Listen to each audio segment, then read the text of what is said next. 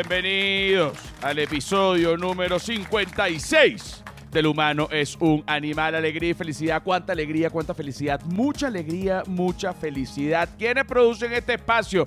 Bueno, te lo digo, arroba flor de pelo piso. ¿Quién es esa gente? La gente que es. Arroba la sordera. ¿Quién es esa gente? La gente que es. Arroba Feria del Marketing. ¿Quién es esa gente? La gente que es. Y arroba José R. Guzmán, que soy yo. Bueno, que soy no, no solo la gente que es, sino que me pueden conseguir en todas las redes sociales como arroba José R. Guzmán, menos en Patreon, que me pueden conseguir como El Humano es un Animal. Y así sea el mismo nombre del podcast, debo aclarar que no es solo contenido adicional del podcast, sino que es un canal de comedia de contenido digital. Quítame esa música infernal. Yes. Entonces tú dices, oye, voy a invertir. ¿En qué invierto? Hay que diversificar los, eh, los activos pasivos. Ah, bueno, ¿cómo? El humano es un animal. ¿Cómo se diversifica? Usted mete una cantidad, bueno, una cosa pequeña de dinero y la satisfacción, el comfort podcast que usted recibe dentro de la locura y todo lo que es, es una cosa maravillosa.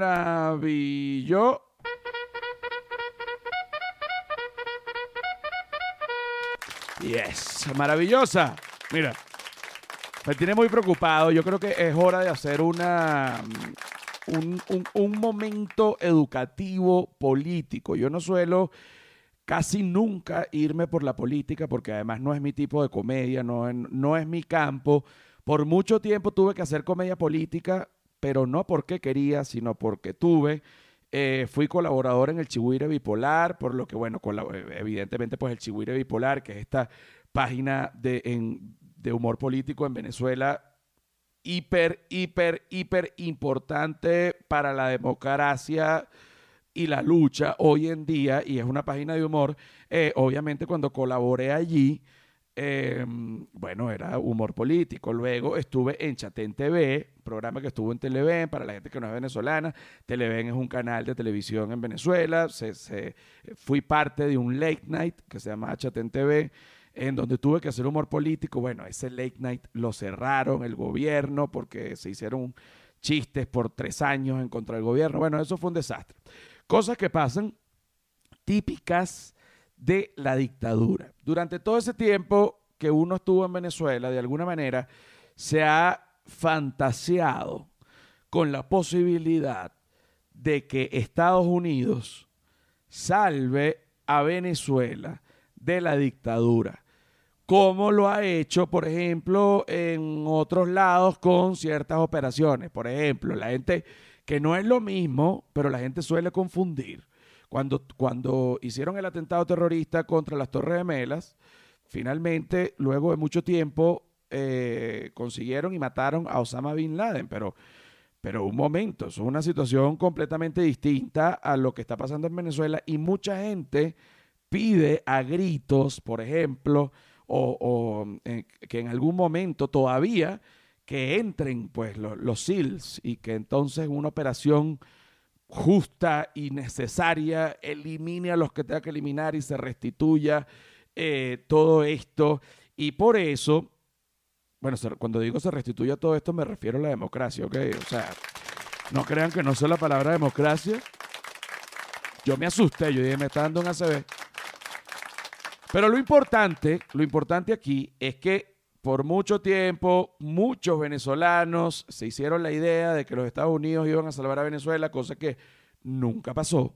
Luego llega Trump al poder de Estados Unidos y comienza toda una seducción con, con los venezolanos, porque ¿qué pasa? Que eh, Trump es un súper, súper, súper populista, así como lo era Chávez, y aunque uno es de la izquierda y el otro de la derecha, pues las similitudes en cuanto a maniobras y en cuanto a populismo, bueno, son asombrosas, ¿no?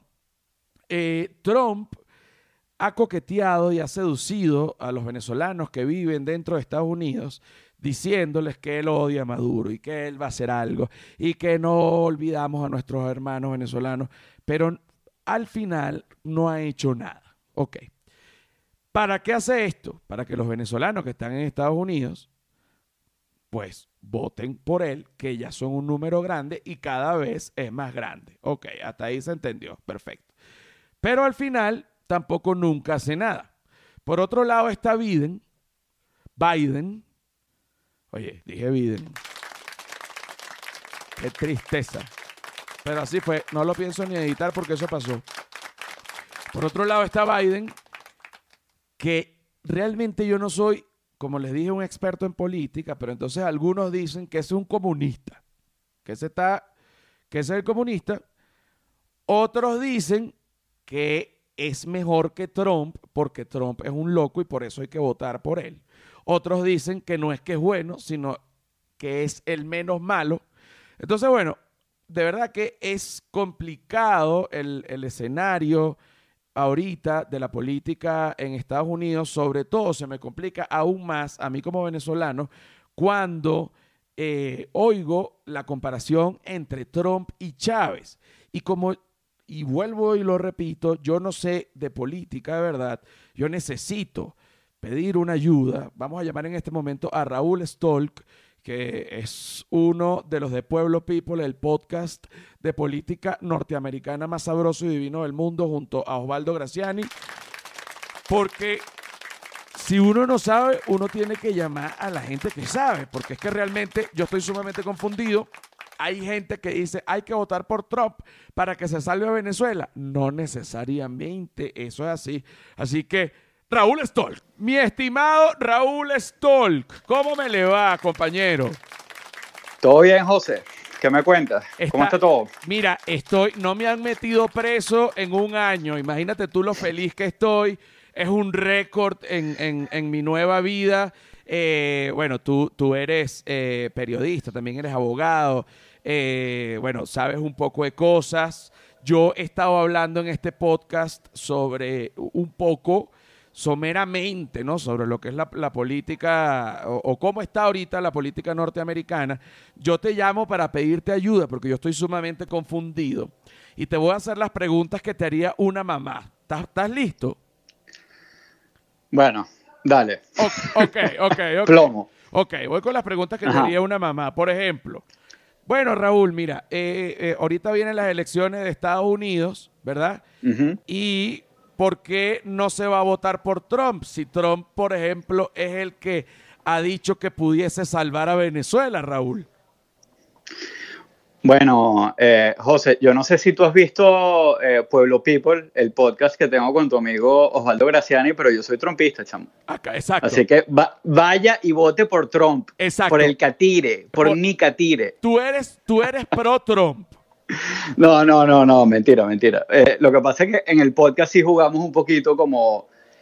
Eh, hemos hecho como el esfuerzo de darle balance a la cosa para que no se vea como un programa completamente pro Biden y yo he hecho un poquito el rol del trompista, pero la verdad es que es que no, me cuesta mucho, eh, es, un rol que me cuesta mucho mantener. Entonces, tu pregunta, como dices tú, como si fuera de mamá este, que es Venezuela, mamá venezolana, ¿no? Bueno, la señora Magali te está llamando en este momento, te está llamando una mamá, una mamá, una mamá venezolana que, que, que ve en Trump eh, eh, la, la, liberación de la patria. Ajá. Eh, bueno, mira, bueno, primero, no, no ha hecho nada eh, que haya movido mucho o, que haya mejorado la situación de los venezolanos. Eh, la verdad es que, es que, o sea, y ya esto es un tema como más, más de Venezuela que de cualquier otra cosa, pero, pero la, la capacidad que tienen los Estados Unidos de, de influir en el, en el rollo venezolano eh, está, es súper limitada, súper limitada. Eh, por otra parte, Trump no es tampoco como que un presidente que va a mandar una invasión. Él varias veces ha dicho que a él no le gusta, eh, él, no es un presidente de guerra, ni nada que se parezca. Eh, te van a decir que las sanciones y todo lo demás, las sanciones no han, no han, o sea, no son la solución para sacar al, al, régimen, porque los tipos viven como una especie de economía paralela. entonces, o sea, lo que, lo, que, lo que está haciendo Trump no está resultando. Ellos han usado Venezuela como un tema más que todo electoral para jalar los votos de, de los cubanos en Florida, porque a pesar de que dentro del espectro del voto latino los cubanos eh, son un porcentaje mínimo, eh, por el hecho de estar en Florida importan porque Florida es un estado que tiene muchísimos votos electorales. Acuérdate que en Estados Unidos uno no vota, o sea, mi voto no vale lo mismo que el tuyo. Ok, este, explícame eso para que vamos a, vamos a entonces, para que expliques esto porque la gente no tiene ni idea de esto. La gente, por su, o sea, por ejemplo, en Venezuela, eh, los votos todos los votos valen igual, ¿cierto? Sí, en Venezuela y en muchísimos países del mundo, hoy en día todos los votos valen igual. En Estados Unidos ellos tienen eh, lo que llaman el colegio electoral, em, que es básicamente como un órgano eh, compuesto de, lo que llaman los electores. o sea, los electores son los que tienen el voto que vale en realidad. Entonces tú o yo, que soy gringo y vivo en Florida, eh, yo cuando voy y voto, en, la, o sea, en el papel yo estoy poniendo que si, bueno, Biden o Trump o lo que sea. Pero en, en la, lo que pasa en, en, la práctica es que yo estoy votando por la persona que va a votar. Mm, ok, es como una preelección. Eh, bueno, sí, eh, eh, lo más sencillo que te, que te lo puedo poner es que tú votas por la persona que vota y confías en que esa persona vaya a votar por quien tú le estás diciendo que vote. Bueno, es un, sistema, es un sistema un poco raro. Un sistema Pero entonces, entonces, cada estado le asignan un número de estos electores que, que, depende de la cantidad de, de, miembros en el Congreso que tenga ese estado y eso se determina por, el, por la población que la determina el censo. Eh, no sé si, sí, sí, sí. si Magali entendió. oye, Magali, bueno, Magali se está jalando los rollos y los pelos ahorita, pero más o menos, pero ella, pero ella entiende, ella va a entender. Ahora, la, señora Berenice, ¿verdad? Ella está muy preocupada porque ella vive en, en Miami, ¿verdad? Eh, y ella tiene una angustia porque siente que Biden es comunista. Y, y que, y, que, y que va a llegar hasta Stalin para los Estados Unidos en una locura con una bandera roja. ¿Tú crees que eso es así? Bueno, eh, no. Ok, a ver. Eh, sí, eh, la gente tiende a, a, simplificar como que la, ideología de, los distintos miembros de, partidos en Estados Unidos. Y la verdad es que es mucho más complicado que decir que unos son de izquierda y otros son de derecha. Eh, y, o sea, de hecho, si tuvieras a, Biden, que es del Partido Demócrata, que es el que mucha gente dice, o lo que llaman como que los, liberales, eh, que los, los, identifican como con la izquierda, eh, o sea, Biden está muchísimo más a la derecha de lo que cualquier, por ejemplo, político venezolano pudiera estar, pero muchísimo. O sea, muchísimo más a la derecha. Bueno, eh, eso es algo que la gente le hace cortocircuito porque no lo, puede, no, lo puede entender. Sí, sí, a la gente le hace cortocircuito. Eh, y, y, la verdad es que en el Partido Demócrata sí hay un espectro súper amplio en términos de, ideología. O sea, hay gente que se hace llamar eh, socialista o que se pone franelas del Che Guevara y que le parece toda, toda esa cosa una maravilla. Y hay gente que es súper pro, eh, pro corporaciones, eh, ¿sabes? pro negocios y todo lo demás. hoy en día, quien manda en el Partido Demócrata es el grupo de lo que, como que lo que se pudiera llamar los centristas que es el grupo que rodea a Biden, Obama y todos ellos. Pues entonces, o sea, en verdad es, eh, eh, eh, es, muy fácil. Es muy fácil eso, o sea, tirarlo de, no, lo que pasa es que ellos son socialistas, no, lo que pasa es que ellos se van a sentar con Maduro. la verdad es que, o sea, Obama ya fue presidente, él no tuvo una buena relación con Maduro, fue el que empezó el tema de las sanciones, eh, eh, o sea, no tenía, eh, no hay muchos cuentos de negociaciones secretas como las que uno se entera hoy en día que, Trump, o sea, que, emisarios de Trump han, montado con, con, el gobierno de Maduro. Entonces, la verdad es que es un poco absurdo decir que, que, son de izquierda. Sí hay, sí tiene como, ellos sí tienen como que una sombra gigante encima porque mm, eh, cuando Obama era presidente, acuérdate que él hizo como que eh, esto que como, que estaban restableciendo relaciones con Cuba, o, más o menos.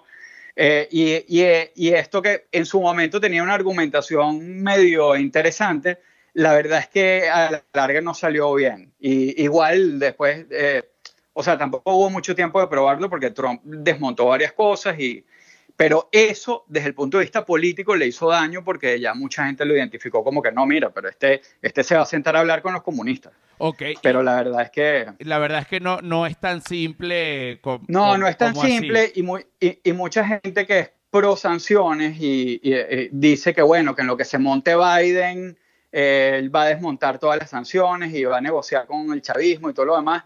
Y la verdad es que primero, hacer eso no es algo que es de la noche a la mañana, es algo que probablemente eh, tome, tome tiempo. Eh, eh, por otro lado, no creo que sea como que el objetivo principal.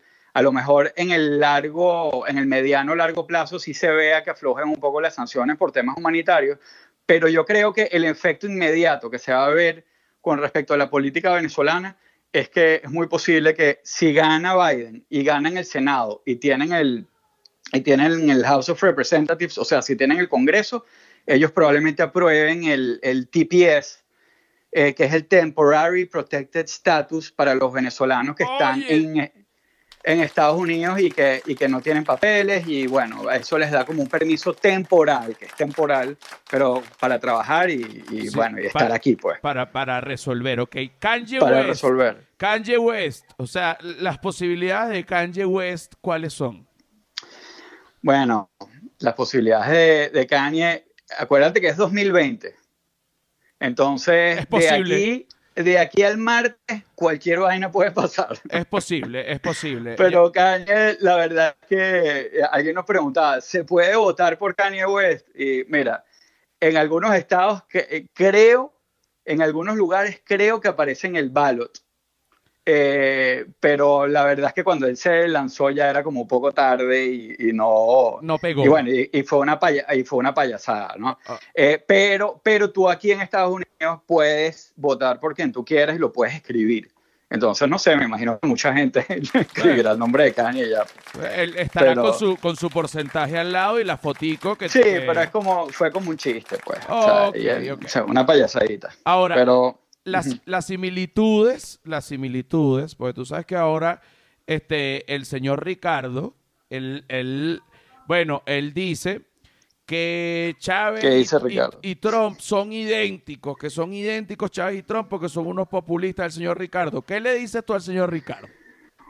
Mira, yo diría que obviamente no son, o sea, no, no son iguales, eh, pero que lo entiendo perfectamente porque hay muchas cosas que uno ve que hace Trump que, que las identifica con Chávez. Y una de las cosas que, hay dos cosas que son muy dañinas que, que ha hecho Trump, que para mí son las principales, los principales argumentos contra él y son los mismos argumentos que se pudiera usar contra un Chávez, pues, porque no necesariamente, porque cuando tú, tú, tú te pones a ver la gente que tiene un tumbado autoritario, todos, todos caminan igual, ¿sabes? Todos tienen el mismo eso. Eh, eh, eh, todos tienen, no son la misma gente, pero, pero todos tienen el mismo tumbado, pues.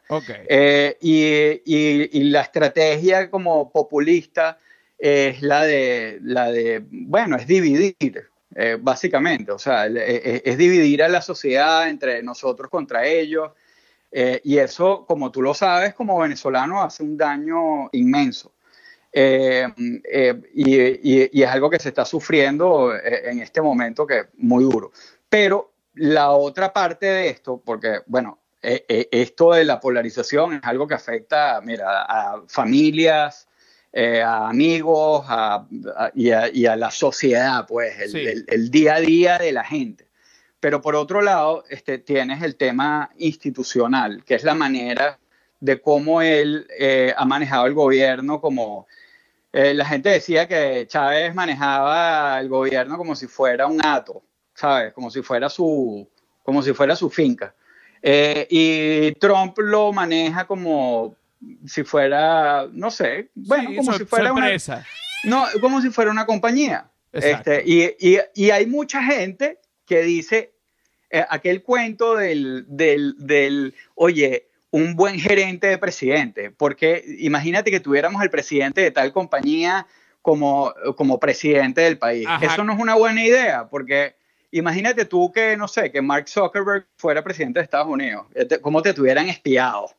Este, imagínate a Jeff Bezos, eh, eh, cómo sería de presidente también. Serían unos dictadores horribles. Pero Trump es un, es un gerente mediocre eh, y así ha manejado el país. Eh, y, la primera característica de un gerente mediocre es que concentra muchas cosas y muchas decisiones en él mismo. Entonces, por ejemplo, eh, porque de repente tú puedes decir, él sabe de dinero y él puede decirle a, a, la gente del Departamento del Tesoro tal y tal cosa. Ok, bueno, pon tú. pero él es una persona que se sienta con médicos que le están dando, eh, que le están dando eh, advice sobre el coronavirus y ellos le dicen lo que tiene que hacer y él dice, eh, ok, gracias por tu opinión, pero yo no estoy de acuerdo. Y no solo dice que no está de acuerdo, sino que va y lo dice en un meeting político. Se lo dice a la gente. Le dice, fulano me dice tal cosa, pero yo no, no, no le voy a hacer caso. Este, si escogen a Biden, él le va a hacer caso a los médicos. E, ese tipo de cosas que son eh, como pintorescas y que la gente se ríe, pero la verdad es que cuando él dice esas cosas le está haciendo daño a, las instituciones de salud de Estados Unidos, eh, cuando se mete con los medios de comunicación, debilita la libertad de prensa. Eh, y, bueno, y como te digo, la forma como lo ha manejado. Cuando tú lees a la gente que ha investigado y que ha eh, hay una cantidad de reportajes interesantísimos de cómo es el día a día. En la, la mayoría de los, de los funcionarios que salen ahí te dicen como que no, mira, o sea, al final la última palabra siempre la tiene él. Entonces, entonces, eh, o sea, no, que, no, para no, se vote, que no se pues, vote por que se parecen mucho a, a, las de Chávez. La parte de la polarización social y la parte de, de, la, de cómo le ha dado duro a las instituciones. Ok, y ahora el término... Y, eh, el, bueno... el, ya, ya, ya. El término magasolano. Oye, se me cayó Raúl Stolk. Raúl casi no habla. Eh, hay, que sacarle hay que sacarle las palabras con cucharita. Aló. Raúl. Me quedé, me quedé hablando solo. ¿Dónde me quedé? No, no, no, no, no. Tienes que empezar de nuevo. El término magasolano. Ajá. ¿Qué es? ¿Qué es? Bueno, el término magasolano eh, y en, el podcast eh, nosotros, yo por lo menos he tratado de evitarlo un poco porque no me gusta, no me gusta mucho, no me gusta ponerle, eh, ¿sabes? No sé, eso es como que, no sé, como decirle a alguien que si sí. progre o, o, decir, o cuando te decían... Escuálido. Escuálido o en los cubanos los gusanos. Sí, sí, sí. O sea, ese tipo de... Ah, no soy muy... No me, no, no me gustan, ¿no? Pero, pero bueno, si te pregunta alguien que no sabe y que no lo ha oído nunca, este, y se lo tienes que explicar, eh, bueno, MAGA viene de, del slogan de Trump de Make America Great Again, que lo usa mucho, el, el, hashtag MAGA. Eh, y, y, y, bueno, la otra parte es de venezolano. Pues. Exacto. Eh, y, y, dicho así, mira, hay gente que se autodenomina magasolano porque tampoco es una grosería. Este, dice, claro, yo soy trompista, yo soy magasolano. Exacto, es un venezolano hipertrompista.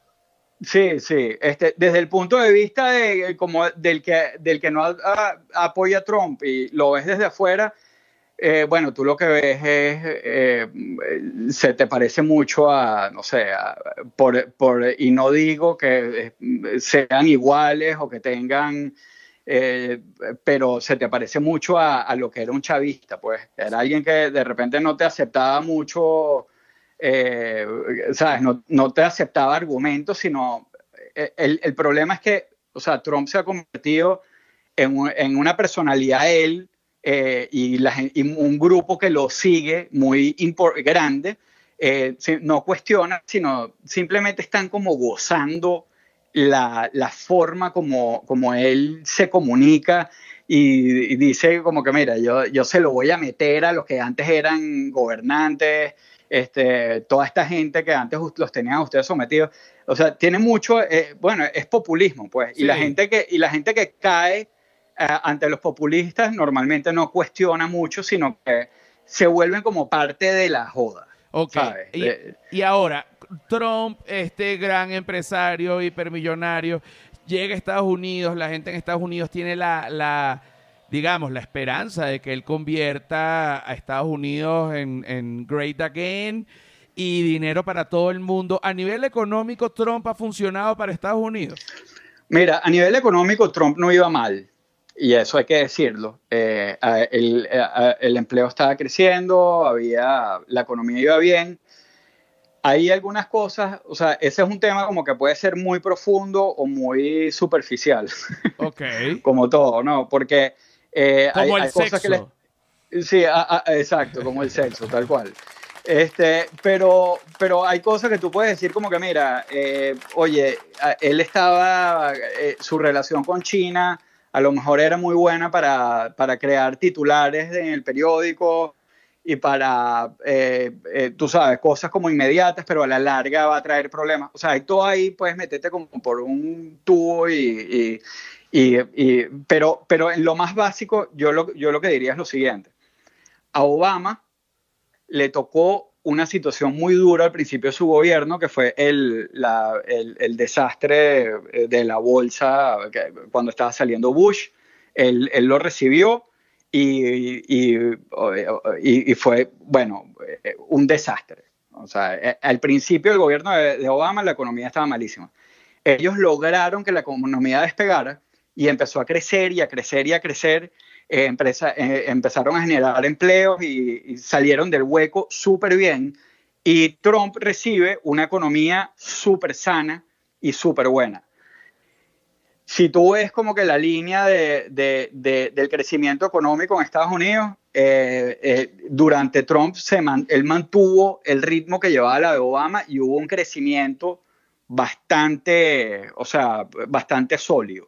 Entonces, esa era su tarjeta principal entrando en el año electoral. O decir, mira, o sea, tú puedes decir lo que quieras de mí, que soy racista, que soy esto, que soy aquello, pero mira la economía como está. Y José lo hubiera reelegido, pero olvídate, o sea, hubiera sido lo, lo que ellos llamaban que iba a ser el red wave pero le tocó el COVID y la, y, lo y la pandemia la manejó súper mal. Sí. Em, y, o sea, y, manejarla súper mal no solo se traduce en que, oye, mira, hay un poco de gente que, que, ha que perdió su trabajo, que eh, compañías que quebraron y que cerraron y una cantidad de cosas. No, oye, o sea, eh, manejarla mal, la consecuencia principal es que se muere gente, pues. Eh, y, y, ahí, como te dije, hay, de hecho, eh, una de las, de, de, de las grandes de, de, la, de, las grandes pruebas de su mal manejo, eh, hay, una, hay un libro que están publicando ahorita que se llama Rage, de, de un periodista súper importante de Estados Unidos que se llama Bob Woodward, donde él cuenta que en enero hubo una reunión y no es que lo cuente por chisme, no, o sea, este tipo escribió ese libro entrevistando al mismo Trump por meses y a gente alrededor de él. Hubo una reunión como en enero donde ya eh, eh, a, Trump le hicieron un briefing de lo grave que era el COVID y de lo que venía. Y él decidió, y hay una grabación donde él lo dice, él, decidió bajarle dos al tono para que la gente no, para que no hubiera pánico. Eh, yo me imagino que un poco esperando que esto pasara y que la economía se mantuviera bien y que, y, que, y que la gente no se volviera loca y que el COVID no afectara a la economía. Pero al final lo que pasó fue que, o, sea, no, por no haber actuado temprano se murió un gentío, igual esto destruyó la economía y, ahí está este tipo. Pues. Bueno, la, la, la, eh, es, es, básicamente como medio dictador disfrazado de demócrata.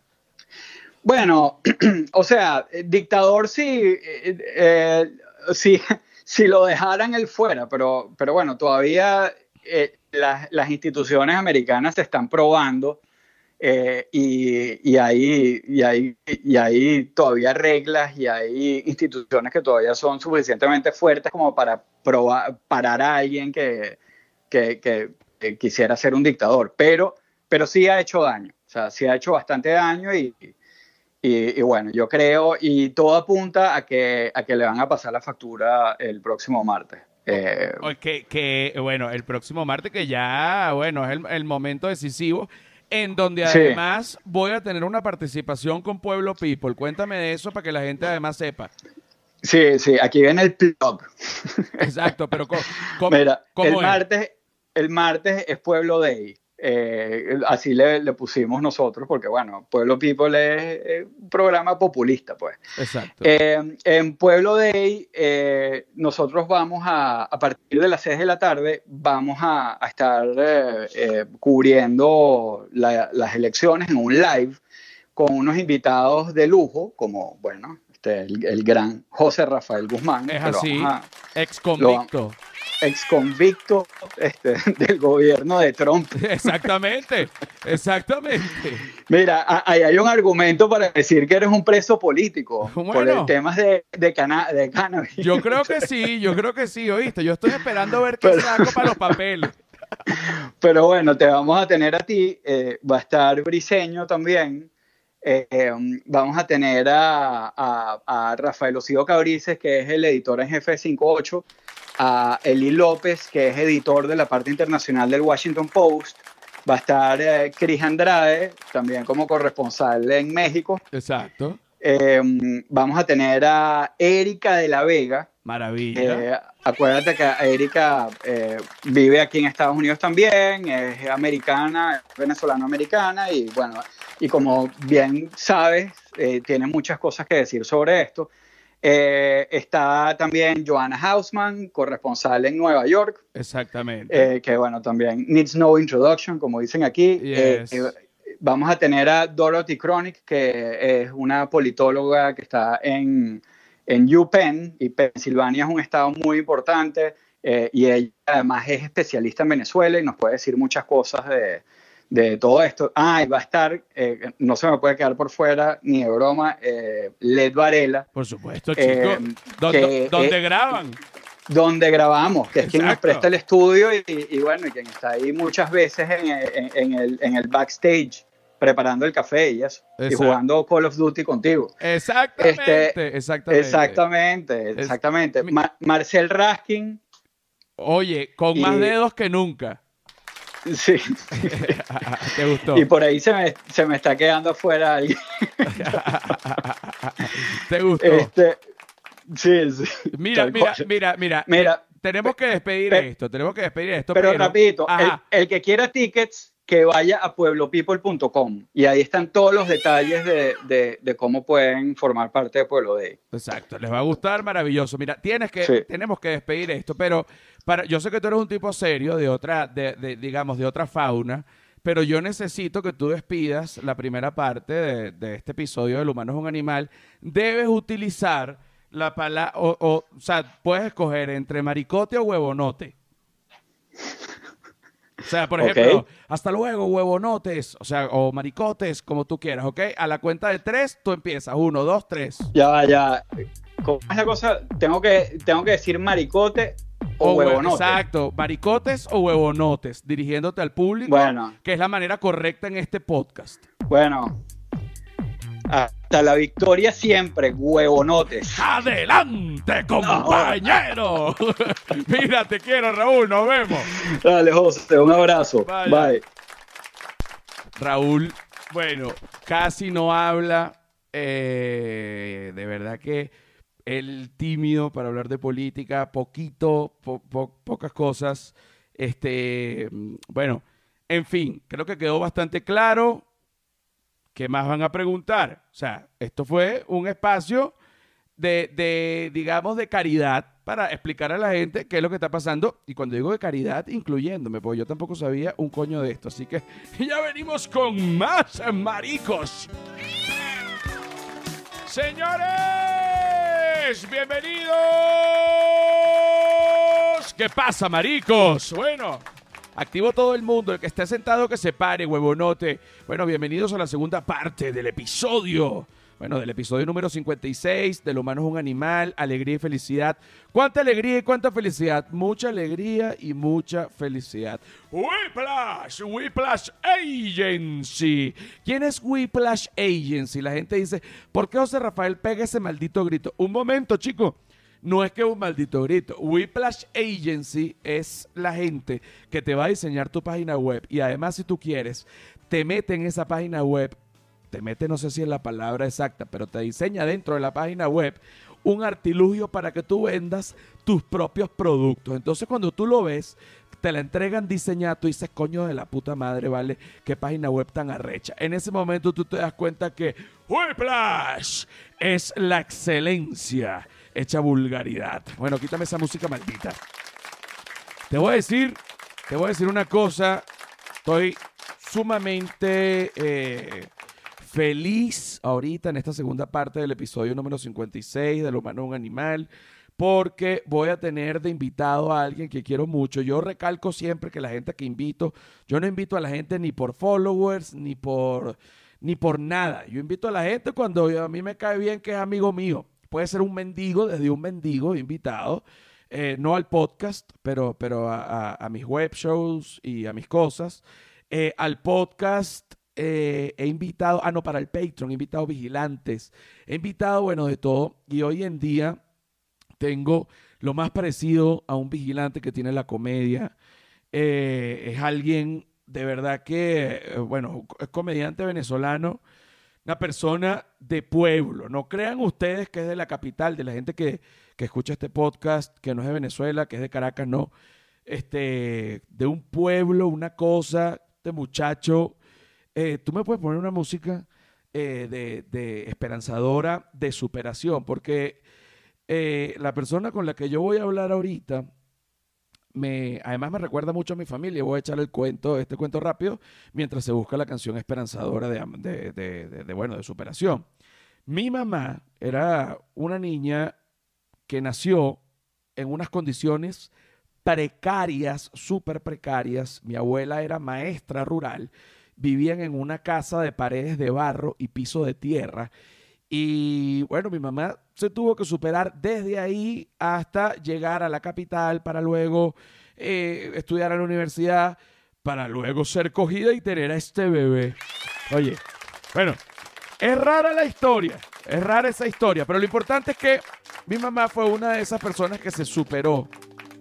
Sí, señor, me gusta mucho esta canción. Es una canción de superación. Mi mamá, habiendo nacido en, la tierra, en la tierra. Es más, mi madre murió con una cicatriz en uno de sus glúteos, porque, y esto parece mentira, pero no es mentira, estaba comiendo auyama, no sé, eh, ¿cómo se llama? Em, la auyama, ¿cómo? Calabaza, estaba comiendo calabaza hervida en el piso de tierra, mi mamá era una bebé, y un cerdo grande, fue a comerse la calabaza y mi mamá intentó pelear con el cerdo y el cerdo le mordió una nalga, mi mamá siendo una bebé, y murió con esa cicatriz. Un aplauso. Los héroes sin capa, ¿no? Los héroes sin capa. Hoy quiero presentar a un héroe sin capa de la comedia venezolana. Señores, Josué Ochoa. Mira, el, el, la, diría yo, la cosa más bella y más tierna del stand-up latinoamericano. Josué, bienvenido, mi vida. ¿Cómo estás? Qué, bueno que diste todo ese, ese preámbulo, porque ahora todo es ganancia. Ahora todo es ganancia. claro, la gente está ahí que verga. Este dicho vino del llano, ya que vamos a esperar de él. Eh, sí, Tú, tú, tú vienes del llano venezolano. Yo nací en Guárico, yo nací, me crié ya va, ya, años. Ya va, ya va, ya va, Josué. Estamos viviendo, eh, estoy, se me están parando los pelos del brazo porque te voy a contar una cosa.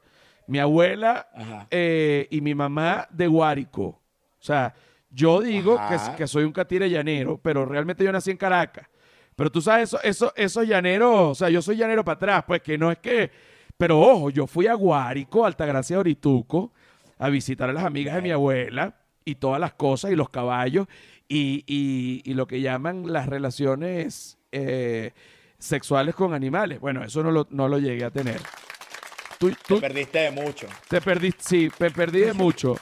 Tú llegaste a tener en esa, por ejemplo, hay estereotipos en, en diferentes países. Si tú dices en México que eres del norte, tú dices, ah, seguro te gustan tus primas. Porque entonces los del norte y que terminan este, teniendo, eh, siendo novios, se, se casan con las primas. Si tú dices en Venezuela que eres del llano, la gente dice, ah, seguro le hiciste el amor a una burra, que es una cosa terrible. Yo Pero- no tuve la dicha. Yo no tuve la dicha, pero a mí me contaron una vez cómo era. Eh, y además, este, te, te voy a decir, tengo una tía que tuvo un novio que fue el que me contó, yo me quedé loco. Y después yo dije, y ese mismo novio le hace el amor a mi tía. O sea, el que le hizo el amor a una burra, le hizo el amor a mi tía. Son las cosas que pasan. En el llano. Yo, yo he escuchado gente justificándose, ¿sabes? Diciendo que, bueno, pero es que si la burra está enamoradita de mí, ¿qué voy a hacer? Oye, a, a eso voy. Fíjate esto, Josué. Esto me lo dijo Nanutria. Yo estoy, eh, Nanutria, que es otro comediante venezolano que, que amo y admiro mucho, que está ahorita en Argentina. Eh, las burras eh, crean un nexo. Esto es una locura lo que yo te estoy diciendo, pero esto es así. No, no lo es. Es así. Es así, es así. Eh, tú- tú- cuando la burra está en celo, o sea, que está lista para, la, para el coito, el llanero, o yo me imagino que esto lo harán en otros lugares que no solo es el llano, el venezolano. Seguramente en Italia un italiano de alguna Exacto. montaña se habrá cogido un chivo. Este, un gringo por allá en- por el norte pegado de Canadá cogió un oso. Este, un chino seguro cogió un gato.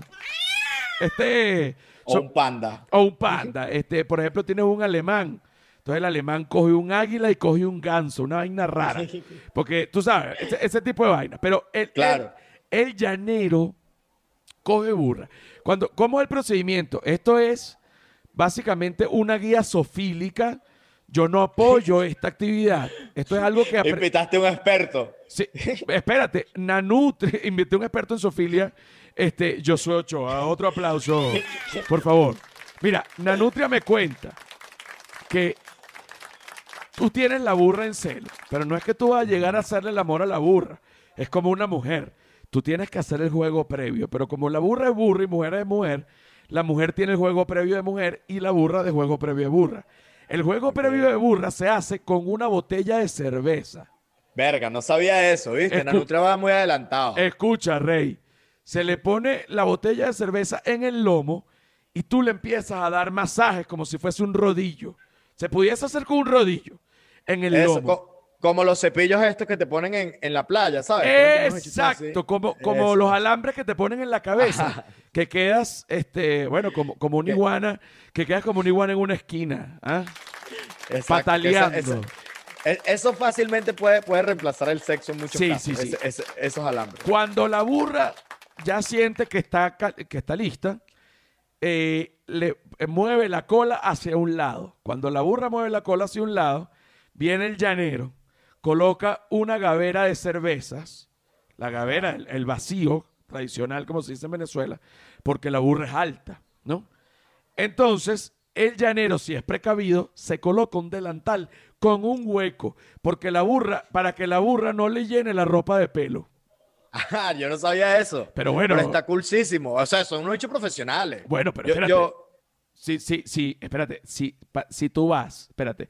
Si tú vas a una cita, Josué, allá en Guárico, vas a estar con una mujer fogosa, no quieres llegar rápido y en vez de lanzarte una masturbación previa, vas con tu burra, porque la burra, que es a lo que iba, la burra crea un nexo y se enamora del llanero que le hace Eso el me lo han dicho tanto, eso me lo han dicho, eso me lo han dicho mucho de pana, la- la- como que los señores que viven en la finca me decían eso. No, es que la burra está enamorada de mí, cuando me ve se va corriendito para el sitio donde yo siempre le doy. No, vale, qué, Así. qué asco.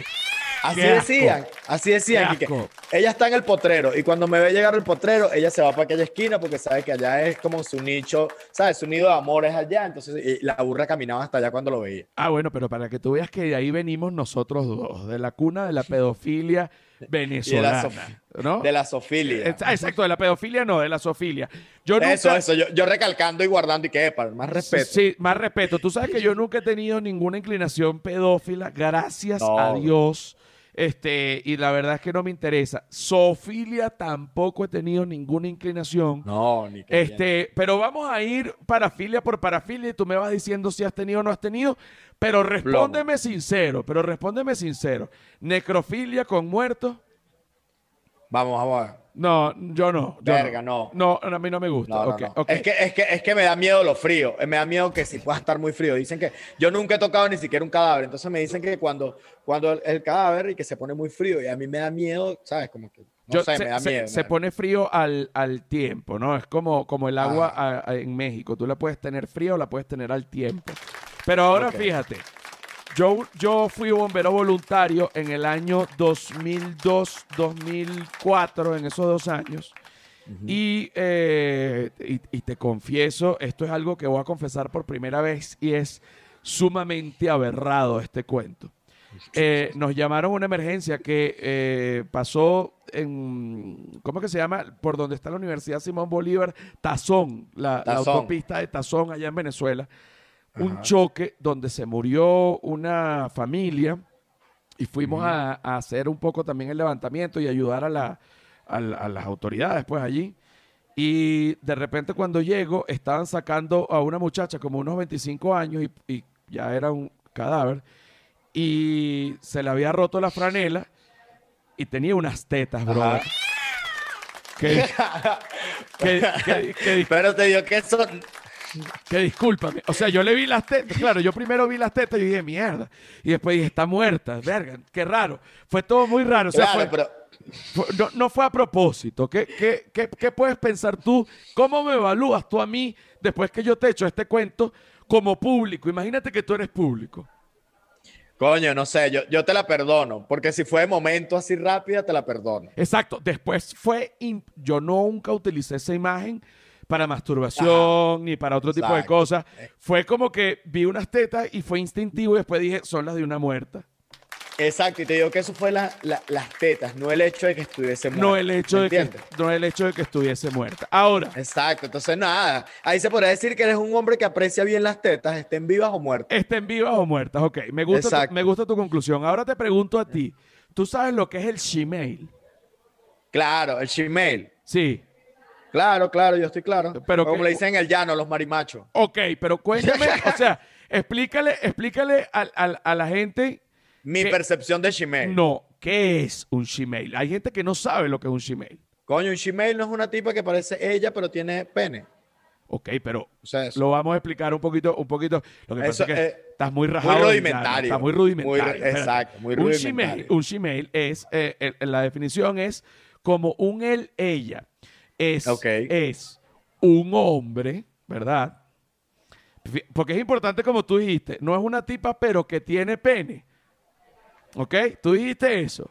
Sí es. Claro. Pero en realidad es un tipo que se pone tetas. Y Pero- ya. Claro, es un hombre, es un hombre que se pasa a mujer, o sea, es, es- es como un trans, pero que no eh, se practica la operación de cambio de sexo, por lo que eh, es como una mujer con pene, pero en realidad es un hombre con tetas. Pero dependiendo de cómo tú lo veas, tú eres gay o no. Entonces, Ok. Ah, ok, ¿ves? Entonces, si tú ves una mujer con pene, tú la coges.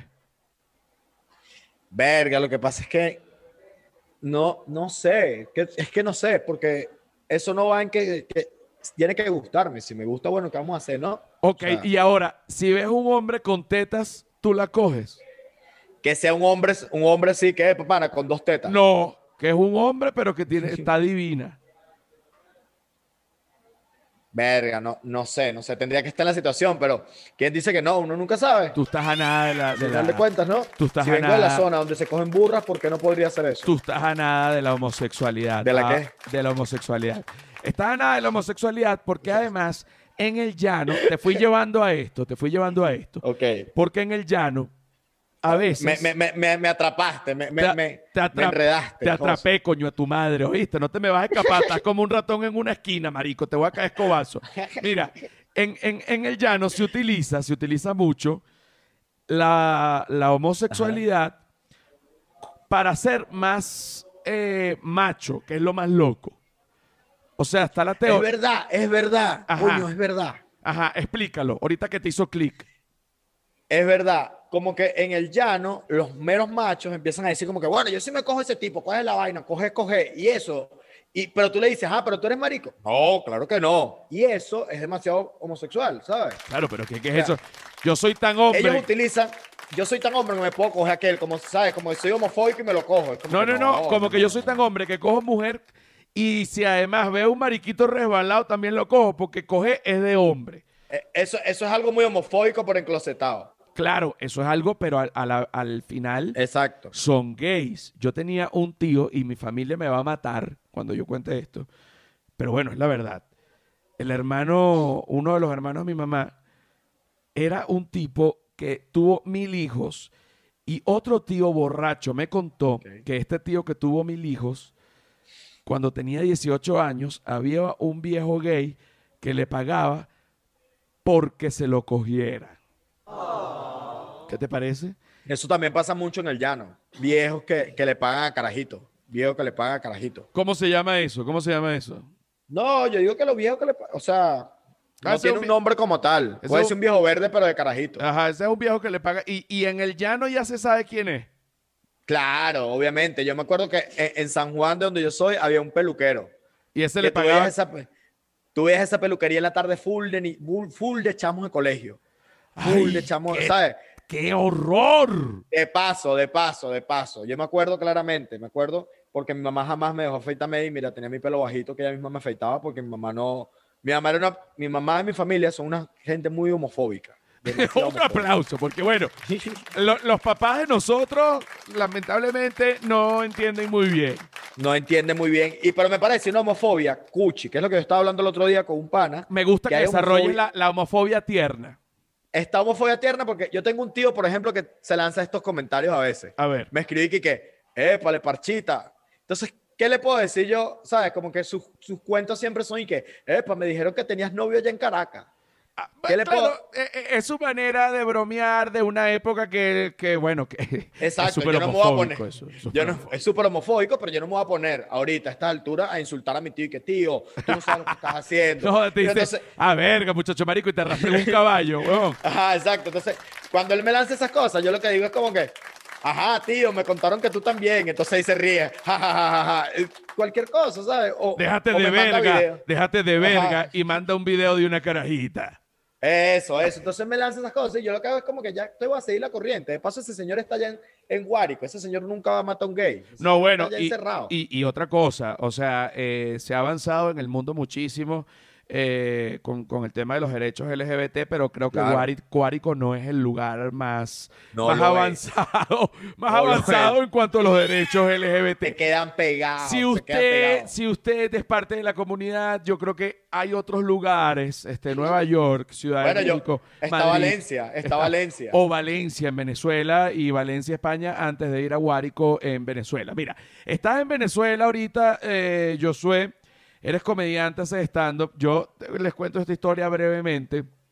En alguna época, eh, Venezuela era distinta. Venezuela ha sufrido muchos cambios en muy poco tiempo y cambios para mal. Pero en, Claro. en- en una época, hace como más o menos unos 10 años, Venezuela no estaba como está ahorita.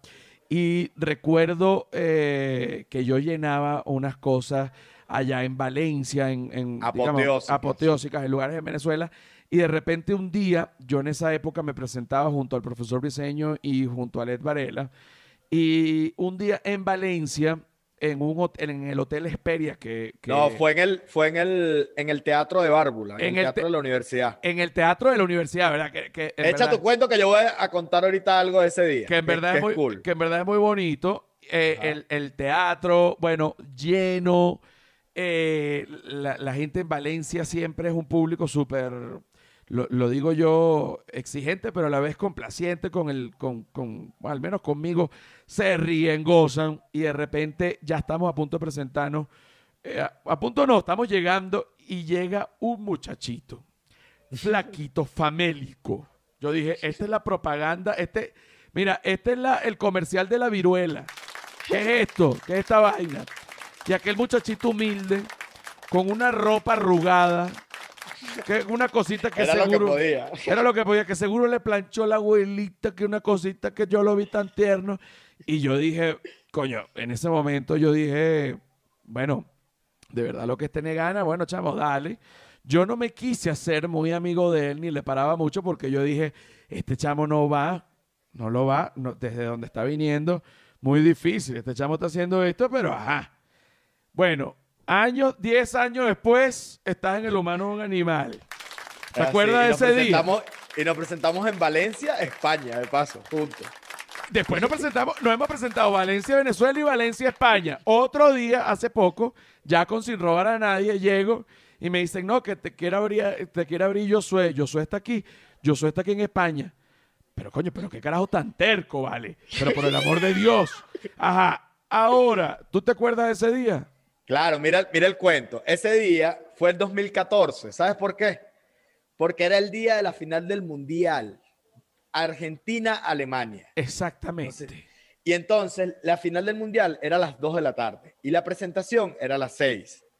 Y yo me acuerdo que yo escribí como que, hola, yo estoy empezando y tenía como tres meses haciendo stand Quiero abrir el show y tal. Y Claudio Fernández, ni siquiera le escribí a Claudio como que quería presentarme, le escribí como que, dame tu correo para contratarlo. ¿Sabes? Bicho loco, pues, Ah, tú Carajito. siendo un demente. siendo un demente. Y entonces le mandé que sí un pedazo de rutina mía que estaba en Facebook grabado con, que sí, con un Nokia todo feo. Y Claudio me dice, bueno, chamo, llégate. Y pero me dice que me tenía que llegar a las 2 de la tarde, marico.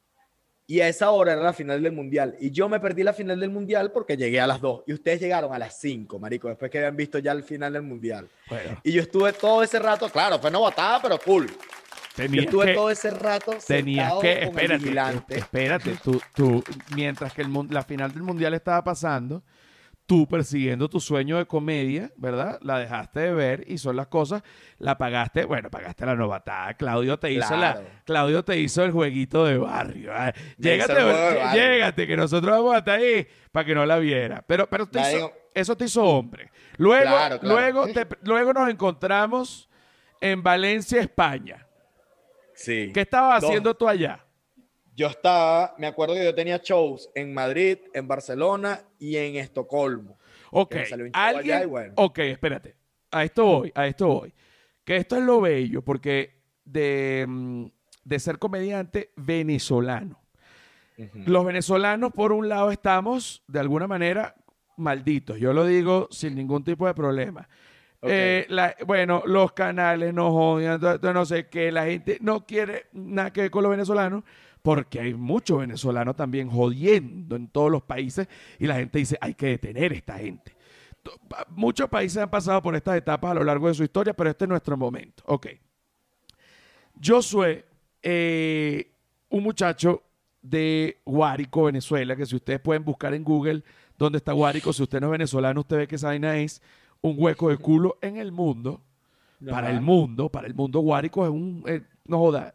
No jodas, Nada. menos que el hueco de culo. Menos que el hueco del culo, obviamente, porque el hueco del culo es importante. Y Josué, gracias a que hay una dictadura en Venezuela y una locura, miles, millones de venezolanos han tenido que salir, por lo que alguien que proviene, nació en un hueco de culo, se presenta en Estocolmo. Exacto. ¿Tú lo ves así igual que yo? Yo lo veo igual. Yo veo que gracias a esto es que puedo llegar a Estocolmo. Porque ¿cómo iba a llegar yo a Estocolmo si todo el mundo estaría aquí en Venezuela? Entonces, entonces nosotros le tenemos que dar gracias a Chávez o no? No, tampoco Ah, así, bueno, porque pero te lancé la, te lancé la concha Campur. No, porque ¿qué pasa? Yo voy a Estocolmo a presentarme porque necesito sus euros. Si todo estuviese bien, ni necesidad tendría yo de ir a Estocolmo a presentarme. ¿me No, pero te voy a decir una cosa, te voy a decir una cosa. O sea, hablando, hablando en serio. Claro, Obviamente, estás, ape- estás apelando a que me lance la, la chavista por ser de Guárico, que Guárico siempre ha sido chavista. es lo peor, no, no, marico. no. Te, estoy- te estoy lanzando la concha de Campur a ver si te rebala. No, pero hablando en serio, este, vi- viendo la. todo tiene, así sea negativo, todo tiene al final una parte bueno. positiva, aunque sea un poquito. Y yo siempre he visto, dentro de toda esta tragedia que ha significado que todos los venezolanos nos hayamos tenido, no todos pues, pero que muchos nos hayamos tenido que ir, separarnos de nuestra familia, que realmente es lo más duro. Eh, aunque un día yo dije, yo- a mí no me hace falta mi familia, a mí lo que me hace falta es billete. Billete. Así mismo. Más nada, es verdad, porque si no, ¿cómo los ayuda? Claro. ¿De qué, te sirve, de qué te sirve tener tu familia ahí al lado tuyo si no están comiendo? No, chico, y además uno se echa una videollamada, mira, te quiero mucho, sigo trabajando, si no tiene billetes se los trae, o sea, no hay ningún problema. Así Así que por ese lado bien. Eh, pero ¿qué era lo que te estaba diciendo? Que hasta se me olvidó. De lo de Estocolmo, de que, de que le ves algo positivo siempre. Ah, viéndole lo, por lo positivo al tema este de, de toda esta tragedia de, de la dictadura y todo lo que ha pasado en Venezuela. Bueno, por el lado del entretenimiento, los artistas venezolanos nos eh, eh, hemos podido seguir viviendo de lo que hacemos fuera de nuestro país porque los venezolanos creamos una red artística. O sea, básicamente, en donde podemos presentarnos en muchos países distintos, porque el nuestro nos los quitaron. ¿Qué te parece eso? Entonces, por Es un lado, horrible, pero por otro lado, bueno, uno ve mundo, uno se presenta en otros países, uno tiene otras oportunidades, uno, bueno, Claro, llegan a Gio, o sea, este Una locura. una locura. Exacto. Son el tipo de cosas que pasan cuando, cuando uno sale y tú ahorita estás en Venezuela. Yo, te- y, y- Yo me regreso. y tú te regresaste. Tú estuviste en España. España te atrapó, hiciste lo posible por regresar. Yo dije, tú eres loco o qué coño es madre o tú qué coño es madre. Dime qué pasa. Dime qué pasa. Mira la vaina, mira la vaina. Como, como podrás ver, yo no tengo ascendencia europea. No sé si, si, si lo notaste de, de primero. Lo noté, sea, pero, pero justamente por eso pienso que en España pudiste haber flechado a una rubia. A una, A una española. En pandemia, ese es el detalle. Exacto, no podía salir. no podía estaba salir. atrapado, estaba atrapado. No me dio tiempo de flechar una rubia o un rubio, quizás. Yo estaba en busca de riqueza, ¿sabes? Exacto, porque si tú eres de Guárico, acuérdate que si usted coge mariquito es más hombre, no se preocupe. Exactamente. No se preocupe. Entonces, nada, yo creo que eh, la manera de quedarme era metiendo asilo y yo no estaba preparado, también quizás por, por el hecho de que somos comediantes, no estaba preparado a quedarme en España dos años sin poder salir del país por lo del asilo. Entonces yo dije, yo creo que también como no me fui planificado, yo iba y venía, entonces dije, coño, este no es mi momento de irme, tengo que volver a Venezuela, replantearme ya las cosas rapidito y bueno, después apenas pueda me voy de nuevo. ¿Qué pasa? Que ahora no van a abrir las fronteras nunca. No, no sé, no, no me digas eso, no me digas eso. Algún día la tendrán que abrir, eh, pienso yo, pero ahora, siendo tú comediante, que has estado afuera, que has visto un mundo, siendo de Guárico y que ahorita estás en Venezuela, eh, ¿cómo está el mundo? Yo de verdad, yo soy, te digo sinceramente, este, lo- yo no sé muy bien cómo está la cosa adentro. Primero, no entiendo la moneda. Ahorita. Verga, yo tampoco. Segundo, no entiendo el mundo del entretenimiento allá, tomando en cuenta que las plataformas están muy limitadas eh, y la censura muy alta para, para trabajar desde allá, incluso eh, en, en YouTube. Sí, Claro, sí. obviamente. Si lo ves así. Eh, por otro lado, el Internet no es el mejor para hacer cosas en vivo. Entonces, este, no es el mejor lugar para el mundo artístico. Esto, por esto que estoy diciendo, mucha gente me querrá degollar. Yo me he metido No, en pero tanto es, que, problema. pero es que estás diciendo una verdad. O sea, no es el mejor lugar, pero aquí viene algo medio veneco de mi parte, como que uno siempre trata de resolver y resuelve, que es, lo, que es la huevonada, ¿sabes? Como por ejemplo cuando, cuando nosotros hicimos lo del Yacasipalusa, que Manuel Ángel y yo duramos 24 horas conectados. Eso fue de Era algo- Venezuela. Claro, yo estaba aquí, entonces yo me vine para acá mismo, para Cazú, porque yo tengo como unos aliados que cuando tengo algo que es sumamente importante, ellos tienen un internet satelital, entonces me vengo para acá y grabo las cosas. Oye, yo resuelvo por ahí.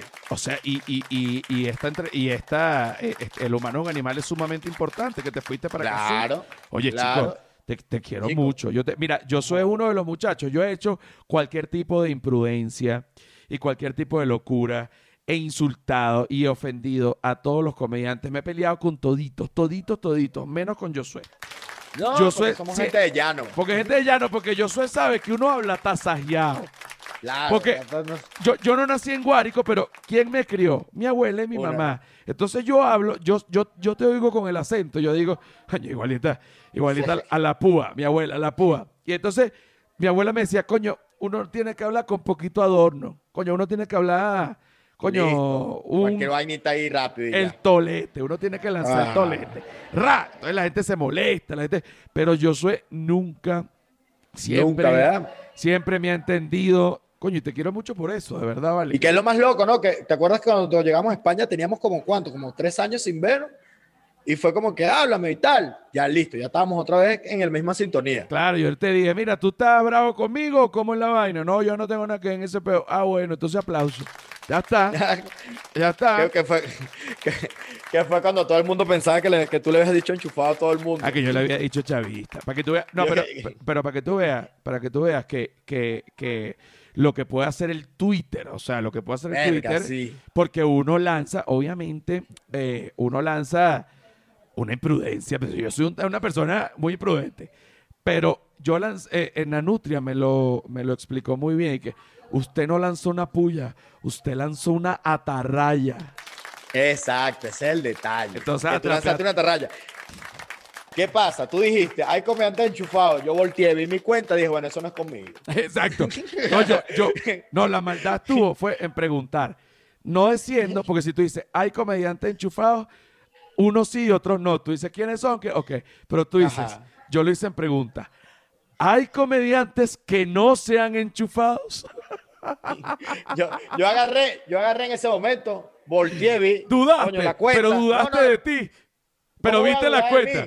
¿Cómo voy a dudar de mí si vi mi cuenta, vi el carro que tenía y dije como que, coño, yo no soy? Claro, pero por ejemplo, cuando uno se hace un examen de sangre y se hace un- una prueba de, de VIH, aunque uno está seguro que no tiene, uno tiene una angustia. Exacto. No, no, pero a mí no me entró cero angustia, porque yo estoy claro. Mira, yo dije, ah, yo no soy. Tú Quizás no en ese momento ni tenía luz. Entonces, ¿sabes? Como que, bueno, yo no soy. Mira, mira, mira, Josué, ¿qué estás haciendo ahorita ahí en Venezuela? ¿Cómo te estás ganando la vida? ¿Cómo es Coño. la vida de un comediante en Venezuela ahorita? ¿Qué es lo que hace un artista para ganarse la vida? Un comediante. Nada, estoy escribiendo guiones, este, estoy haciendo guiones y bu- bueno, ahorita la semana que viene se reactivan los shows a- en espacios reducidos, no sé cómo ser esa locura. Aquí en México ¿cómo ya también, ya se reactivaron. Ayer justamente vi que se presentó eh, la Nadia María en, en- en un open mic. eh, o sea, ah, porque fue un Qué día de. Only Morras. Eran, que era una cosa que te, que te- que te cuento. Voy para un Only Morras. En, en- se llama Morras, es la manera de decirle. Ajá, ¿qué es eso? Es como la manera, es como decir eh, solo chamas. ¿Entiendes? Ah, ok. o, decir Eran puras.